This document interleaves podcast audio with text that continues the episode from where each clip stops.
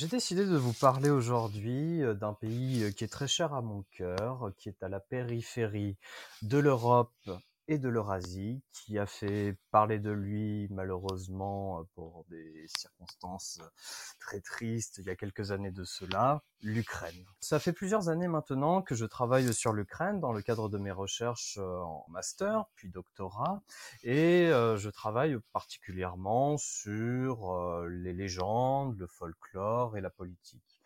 Et donc, euh, j'avais envie de vous raconter une anecdote qui m'est arrivée il y a quatre ans de cela, où je me suis rendu en fait chez les sorcières de la forêt de l'Issaora. Bienvenue sur le podcast de Haïdé.fr pour mettre en lumière les tendances ainsi que les enjeux culturels et sociétaux des régions de l'Est de l'Europe.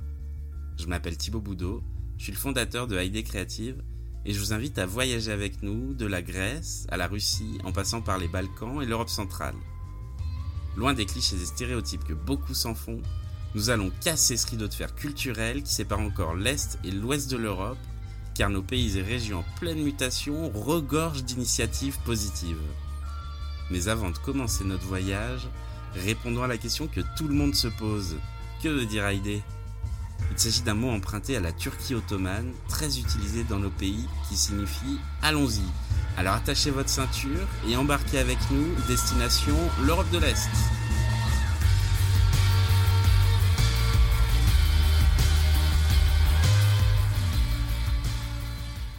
Bonjour à toutes et à tous et bienvenue dans le podcast de Radio AID. Pour cette première saison, nous avons voulu donner la parole à nos rédactrices et rédacteurs celles et ceux qui font et qui ont fait AID depuis maintenant 5 ans. Je suis très heureux pour ce nouvel épisode d'accueillir Adrien. Salut Adrien, comment tu vas? Salut Thibaut, ça va très bien et toi? Tout va bien, merci. Alors, de quoi tu vas nous parler aujourd'hui? J'ai décidé de vous parler aujourd'hui euh, d'un pays euh, qui est très cher à mon cœur, qui est à la périphérie de l'Europe et de l'Eurasie, qui a fait parler de lui malheureusement pour des circonstances très tristes il y a quelques années de cela, l'Ukraine. Ça fait plusieurs années maintenant que je travaille sur l'Ukraine dans le cadre de mes recherches en master puis doctorat, et je travaille particulièrement sur les légendes, le folklore et la politique. Et donc, euh, j'avais envie de vous raconter une anecdote qui m'est arrivée il y a quatre ans de cela, où je me suis rendu en fait chez les sorcières de la forêt de l'Issaora. Qu'est-ce que la forêt de l'Issaora C'est très simple. Il s'agit d'un mont brumeux, comme on peut le, décrire dans différentes mythologies, c'est-à-dire un lieu où se rencontrent les sorcières dans le sabbat, pour le sabbat. Euh, c'est une forêt qui se trouve en plein cœur de Kiev, pas loin du métro Vidubishin, où j'ai décidé de m'y rendre à l'invitation de personnes qui pratiquaient la, une religion néopaïenne. Le néopaganisme, c'est une religion euh, inventée sur la base du folklore traditionnel. Il existe un peu partout dans l'espace post-soviétique, en Russie comme en Ukraine, et je m'intéressais principalement à cette variante euh, ukrainienne. Cette, euh, cette rencontre a été, on va dire, un peu chaotique, limite euh, comparable à une aventure, dans la mesure où il a fallu pénétrer cette forêt euh, mystique, enchantée, qui ça n'a pas du tout été facile. Il a fallu faire énormément de détours, traverser des chemins de fer, même des autoroutes à pied, puis gravir ce mont très difficilement. Il neigeait, il faisait froid. J'ai cru entendre au loin parfois des, des chiens errants et je, je, ne te cache pas que j'avais un peu peur à ce moment-là car j'avais énormément lu sur, ce, sur le sujet. Je lisais, j'avais lu que voilà, outre les légendes qui racontaient que des sorcières pouvaient se réunir le samedi pour euh, faire des rituels obscurs, cette forêt abritait des esprits, euh, des esprits maléfiques, des, des esprits euh, protecteurs. Il y avait aussi, on racontait qu'il y avait il y avait des, rites satanistes organisés par quelques organisations un peu recommandables, mais euh, je n'avais pas peur. Finalement, j'ai continué à avancer, euh, avancer jusqu'à mon point de rendez-vous, qui était en fait la colline du dieu Perun. Perun, qui est euh, dans la mythologie slave l'équivalent de Thor chez les Vikings, c'est-à-dire le dieu de la foudre.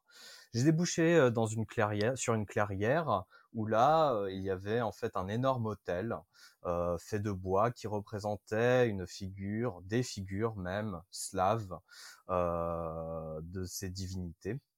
Euh, et c'est à ce moment-là, en fait, que j'ai assisté pendant presque 45 minutes, finalement, à euh, un rituel néo-païen euh, qui était assez impressionnant. Certes, il y avait peu de monde, mais en tout cas, le, rituel a soulevé énormément de, questions. Était, il y avait quelque chose qui se dégageait de ce rituel. cela a commencé d'abord par par des offrandes devant ces statues, des offrandes donc du pain, euh, du miel, de, la bière, et puis ensuite des incantations afin de pouvoir rentrer dans l'hôtel euh, qui entourait en fait euh, la statue du dieu Perun, euh, hôtel qui était marqué d'ailleurs de différents symboles runiques anciens slaves. Euh, suite à ça, les gens ont commencé en fait à, à prier, à faire appel aux dieux en leur demandant de leur apporter de la puissance, de les protéger pour les combats à venir. Et euh, je, je, ne te cache pas que j'étais très impressionné par cela. Et ça a vraiment montré en tout cas l'importance que pouvaient avoir pour certains encore ces anciennes légendes slaves dans la vie de tous les jours, bien que on le sait, l'Ukraine est avant tout une, une, une région principalement orthodoxe. Euh, voilà. Ça, c'est vraiment euh, l'épisode qui m'a marqué le plus. Mais après, si on veut vraiment généraliser plus largement sur qu'est-ce qui, m'a beaucoup plu dans l'Ukraine, outre voilà l'aspect géopolitique ou en tout cas l'attachement à cette cause, mais je ne vais pas rentrer dans les détails, ce n'est pas le, le, lieu pour pour en parler. C'est vraiment en fait un pays que je recommande dans la mesure où si vous aimez la nature, vous aimez les paysages, alors là, vous allez être servi. Il y a énormément, que ce soit les forêts dans les Carpates, les rives du Dnipro, euh, la steppe euh, pontique. Vraiment, c'est un pays euh, qui vaut le détour et qui, je pense, encore aujourd'hui, n'est pas suffisamment visité par, par nous autres. Je pense que ça plairait à plus d'un. Merci beaucoup pour ce superbe récit et cette belle anecdote, Adrien. quels, quels ont été tes trois coups de cœur en Ukraine? euh, alors c'est très difficile de choisir, mais euh, je pense pouvoir y arriver quand même. Alors tout d'abord, je pense euh, mon gros coup de cœur, en tout cas, c'est la ville de Lviv, Lvov, plus communément appelée. c'est une ville en fait qui se situe à l'extrême ouest du pays, dans la région de Galicie, qui appartenait autrefois en fait à l'empire d'Autriche-Hongrie puis à la Pologne. Et contrairement en fait aux autres villes d'Ukraine, qui sont principalement bâti dans un style voilà soviétique, euh, un peu gris et tristounet. Lviv en fait respire vraiment par son architecture la Mittel Europa, l'Europe centrale. Il y a vraiment une atmosphère euh, occidentale, européenne qui est vraiment très particulière. C'est un mélange en tout cas de plusieurs influences, qu'elles soient allemandes, juives, polonaises et ukrainiennes. Et donc euh, c'est vraiment en fait l'une des villes où je me suis senti le plus à l'aise et finalement finalement chez moi. Euh, j'ai aussi eu la chance, euh, il y a quelques années, de fêter Noël, mais aussi Pâques en Ukraine, euh, où justement, contrairement en fait à d'autres pays occidentaux, vraiment Noël a gardé en fait quelque chose, une symbolique très forte chez eux. Il y a ce côté vraiment traditionnel qui, qui jaillit en tout cas pendant ces, ces journées-là. les gens se retrouvent à l'église, les gens se retrouvent au, au coin du feu, autour d'une table bien remplie. Il y a les koliadas, c'est-à-dire ces chorales qui chantent euh, des chansons de Noël, qui donnent vraiment un aspect vraiment typique et magique en tout cas à, la fête de Noël. ensuite, mon troisième coup de cœur est plus généraliste. C'est j'aime énormément en fait, et ça c'est partout dans l'espace post-soviétique, mais en tout cas en Ukraine j'en ai beaucoup, je les aime très particulièrement, ce sont en fait les marchés souterrains que vous pouvez trouver euh, de, près des stations de métro ou même le grand marché de Livoberezhna à, à Kiev, euh, qui en fait mélange voilà tous ces tous ces produits venus un peu de part et d'autre, de d'Ukraine, de, de Moldavie, de l'espace est européen. il y a vraiment quelque chose de typique euh, dont je raffole là-bas. Je ne saurais l'expliquer, mais c'est vraiment euh, quelque chose qui m'attire et à, à chaque fois que que je dois voyager, que je que je dois me rendre à un rendez-vous, j'aime finalement un peu traîner dans ces endroits tellement tellement ils sont magnifiques. Alors, est-ce que tu as vécu en Ukraine? Alors, j'ai euh, vécu, ce serait un, grand mot, mais en tout cas, à chaque fois, j'ai, euh, je suis resté au moins plus de deux mois sur place, donc ce qui me permet quand même d'être plus, d'être familiarisé en tout cas avec la culture, la mentalité, tout l'ensemble des choses que l'on peut faire en Ukraine.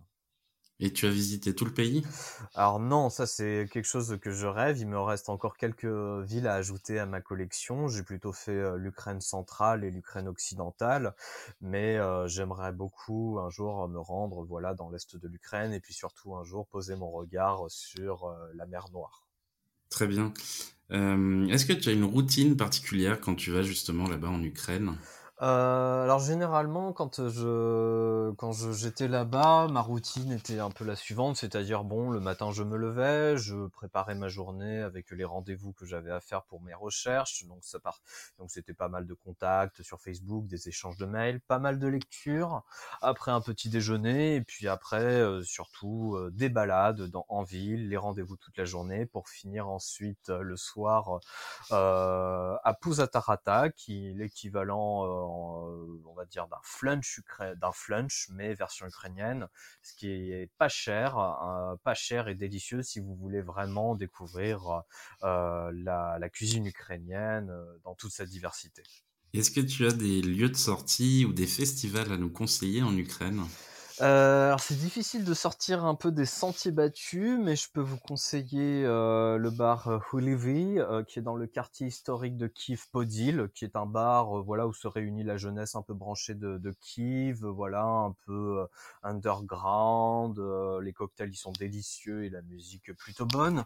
Après vous avez également tous les parcs de, de Lviv, que ça soit Zenitsa ou encore le parc qui jouxte l'université Ivan Franco qui est euh, qui est très bien. Et puis aussi à Lviv, il y a un café que je vous recommande particulièrement si vous aimez justement cette atmosphère un peu euh, viennoise, Mittel Europa.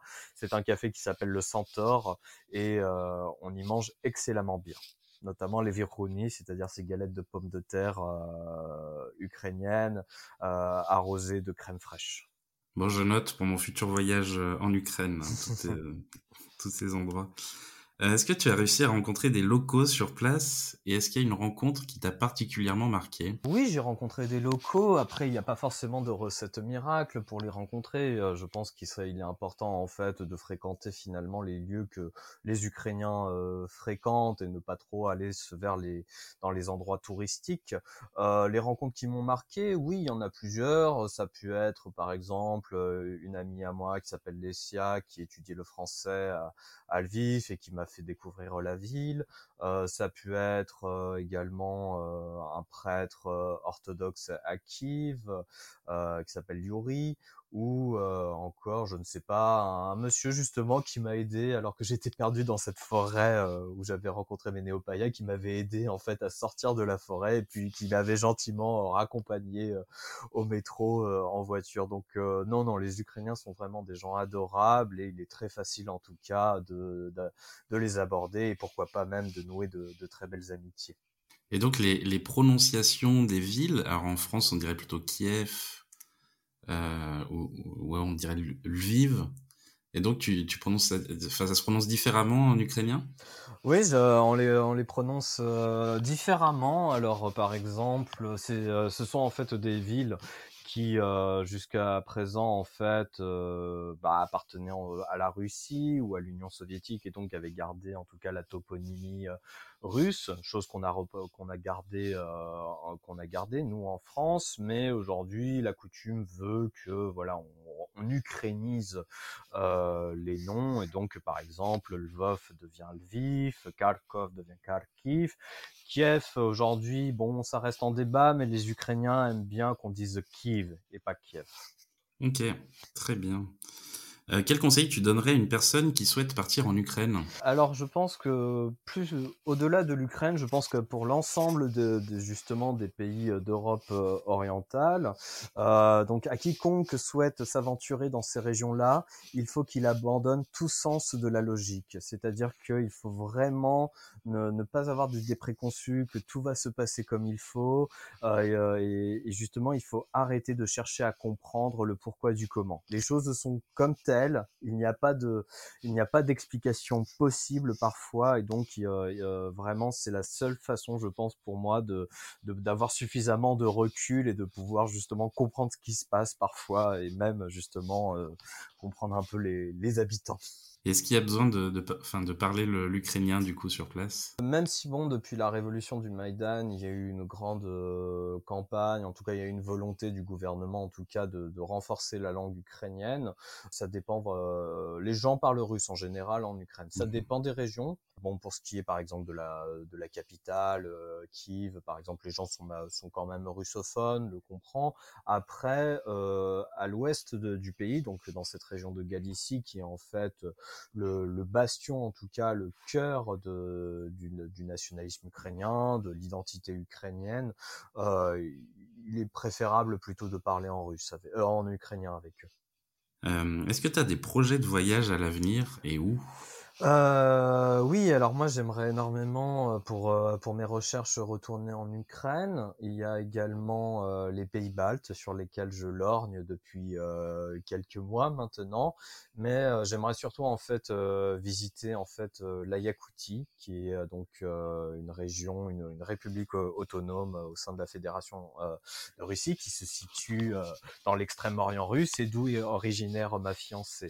Là-bas, j'ai vraiment envie de visiter par exemple le, le glacier Boulous ou euh, de manger par exemple le plat des plats nationaux yakoutes euh, au restaurant euh, Chirun Moran qui qu'on m'a plus que recommandé. Bon, je dois encore choisir la saison car entre le froid extrême de l'Ukraine qui peut de, de, de l'hiver qui peut tomber jusqu'à moins 50 et l'été caniculaire où il y a des moustiques, voilà, il faut que je trouve le bon créneau, mais je ne désespère pas un jour une fois que euh, la pandémie sera terminée, de pouvoir euh, prendre un avion et visiter euh, cette région qui a l'air tout simplement magnifique. Alors tu, parlais au début de, la de ta dernière réponse de tes recherches. Est-ce que tu peux en dire un peu plus sur ce que tu fais? Oui, alors moi je donc je suis euh, doctorant en, histoire à l'Institut des langues et civilisations orientales. Je travaille en fait sur euh, l'histoire de la région euh, Baltique-Mer Noire. Donc je m'intéresse principalement aux grands bouleversements historiques de la région au cours du XXe siècle et je m'intéresse aussi à l'histoire des des idéologies, l'histoire des idées politiques qui ont pu naître et se développer dans la région. Voilà, ça me permet de brasser un certain nombre de problématiques, que ce soit des problématiques contemporaines, comme par exemple le conflit russo-ukrainien, euh, l'écologie, ou plus généralement, voilà, des choses plus culturelles comme, euh, comme j'avais pu le dire, en, au, raconter au début, euh, l'idée des, des religions natives, païennes, slaves, voilà. Et c'est aussi pour ça, du coup, que tu vas assez souvent dans, dans ces régions euh, d'Europe. Oui, je fais, euh, je vais souvent là-bas pour récupérer des archives qui ne sont pas accessibles ailleurs autrement. Et puis surtout, en fait, euh, je, fais je travaille énormément à partir d'interviews que je fais avec des acteurs locaux, ce qui me permet en fait d'approfondir un peu ma réflexion et puis aussi de confronter un peu les points de vue, voilà, et de vérifier les hypothèses que j'émets. Alors justement, comment tu prépares tes voyages? Ça dépend, mais en règle générale, donc euh, je fais énormément de lectures pour m'imprégner un peu de l'histoire, pour cerner un peu les grands événements, comprendre la culture locale. Internet me, sert aussi un peu, mais après j'essaye le plus souvent en fait de me laisser surprendre sur place. Donc il n'y a pas forcément de recettes particulières lorsque je prépare euh, mes déplacements. Et qu'est-ce qu'on peut trouver dans ton sac à dos? Euh, Alors, il y a mon ordinateur, un carnet de notes et euh, des livres, beaucoup de livres. Est-ce que tu documentes tes voyages est-ce qu'on peut te, te, retrouver sur les réseaux sociaux? Ouais, alors je suis pas un grand adepte des photographies et des albums de vacances car je préfère en fait euh, avoir euh, ressentir et conserver les impressions de mes voyages, voilà, euh, avoir des souvenirs. mais je fais parfois quelques photos sur Instagram, donc on peut me retrouver dessus, donc Adrien Nonjon ou sur Twitter Adrien Nonjon. Très bien. on mettra ces liens sur, euh, sur ce podcast. Euh, si je te dis le mot Haïdé, ça te fait penser à quoi? Euh, pour moi, ça me fait penser à une belle aventure qui a commencé, je crois, si je me souviens bien, six ans auparavant. C'est-à-dire un beau projet animé par des passionnés qui sont toujours en quête d'un regard original sur une région le plus souvent méconnue et un projet qui, j'espère, vivra encore très longtemps. Est-ce que c'est un mot qui est utilisé dans dans les pays euh, plutôt du coup du nord de l'est?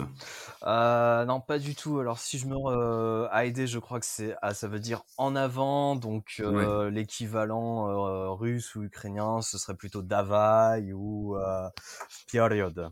donc tu fais partie des passionnés d'Europe de l'Est. Comment ça t'est venu cette passion? C'est une longue histoire. Est-ce que tu aurais deux heures? Non, enfin, euh, disons qu'en fait, euh, outre un intérêt euh, pour l'histoire et la culture de cette région-là, c'est un attrait qui s'explique par une histoire familiale qui est liée à cette région. en fait, ma mère, même si elle était française, en fait, a vécu pendant plusieurs années derrière le rideau de fer entre la Hongrie soviétique et l'URSS brejnevienne. Et donc en fait, je pense que inconsciemment, elle m'a donné ce, ce, virus quand j'étais petit. Euh, donc tu as été rédacteur et même rédacteur en chef pour AID pendant pendant quelques quelques mois, voire quelques quelques années. Est-ce qu'il y a un article dont tu es particulièrement fier? Ah, le choix est difficile. C'est vrai que j'ai fait mes premières armes en géopolitique sur AID en proposant des articles sur différents enjeux, que ce soit par exemple les pays baltes sont-ils des pays nordiques, les élections législatives en Macédoine, j'ai un peu parlé de la situation politique en Ukraine, j'ai parlé de l'amitié franco-polonaise, mais je suis assez fier quand même de, de mon reportage sur euh, le Ragnarok Festival, qui était un festival de, de métal en France qui avait mis à l'honneur euh, l'Ukraine et, sa culture et sa culture. Et donc je crois que je crois que ça a été l'article le plus consulté et lu parmi ceux que j'avais écrits.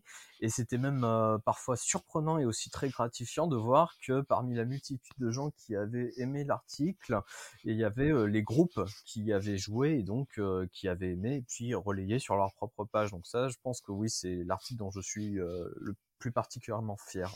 Tu y retournes des fois, du coup, dans ce festival? Euh, Ce festival n'existe plus. Ah.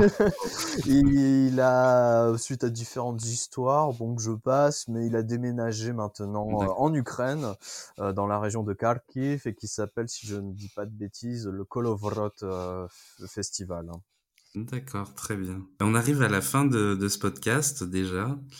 Est-ce que tu as une recommandation à nous faire? Ah, j'ai, euh, oui, j'ai même quelques recommandations. Alors, si vous traînez un peu, voilà, sur euh, sur euh, sur YouTube et que vous voulez vous découvrir un peu plus l'Europe de l'Est, l'Europe de l'Est, je vous conseille alors d'abord la chaîne YouTube GouVHD qui est euh, excellente. Donc c'est euh, c'est un monsieur qui raconte en fait plein de petites anecdotes sur d'abord la décennie noire, c'est-à-dire 1990 quand l'URSS s'est effondré. Il il déconstruit pas mal de clichés qu'on peut avoir sur les Gopnik, sur les Kalachnikov. Donc c'est c'est vraiment bien fait, c'est drôle, c'est très très bien documenté. Donc allez vous abonner à sa à sa chaîne. Enfin, euh, si vous aimez un peu plus la musique et notamment aussi toutes les sonorités électroniques ou rock qui ont pu euh, naître à la fin des années 90, il faut absolument que vous alliez voir euh, le, la, la, vidéo d'un YouTuber metal qui s'appelle Maxwell et qui, qui a fait une vidéo qui s'appelle Les épées de l'Est, qui retrace en fait toute l'histoire de ce qu'on appelle la Cold Wave post-soviétique, donc c'est-à-dire des groupes comme Kino Tsoy, euh, euh, voilà, qui et donc il a fait vraiment un travail de fou sur cette euh, sur ce genre musical qui est très particulier, qui a donné naissance justement à, la Russian Doom Music. Donc allez voir ça, c'est très intéressant. Et puis après, euh, il y a aussi euh, Life in Yakutia comme youtubeuse qui raconte un peu justement la vie de tous les jours euh, en Yakoutie. Et j'avais beaucoup aimé également une autre chaîne faite par deux, deux Français qui avaient fait un énorme road trip en Russie. Donc ces deux youtubeurs s'appellent The WHV Nomads. Et donc pareil, voilà, ça, ça donne vraiment envie de voyager, ça nous permet un peu de s'évader. et ça fait vraiment du bien par les temps qui courent. Eh ben, merci beaucoup. On mettra du coup tous ces liens aussi dans le, euh, sur le podcast. Merci beaucoup, Adrien. Bah, merci à toi, Thibaut. De nous avoir fait découvrir l'Ukraine sous un autre jour. Et euh, à bientôt. À bientôt. Pour conclure, je souhaite dire un grand merci au groupe slovène Noer de nous avoir gentiment prêté leur musique Colors. Vous pouvez les retrouver sur toutes les bonnes plateformes de streaming. Merci encore à notre invité pour cette belle histoire. Merci à vous toutes et tous de nous écouter. Abonnez-vous à nos réseaux sociaux, ID Radio et ID.fr. On attend vos likes et partages. En attendant le prochain épisode, n'hésitez pas à réagir à ce podcast en nous donnant vos bons plans. On se retrouve la semaine prochaine. À bientôt!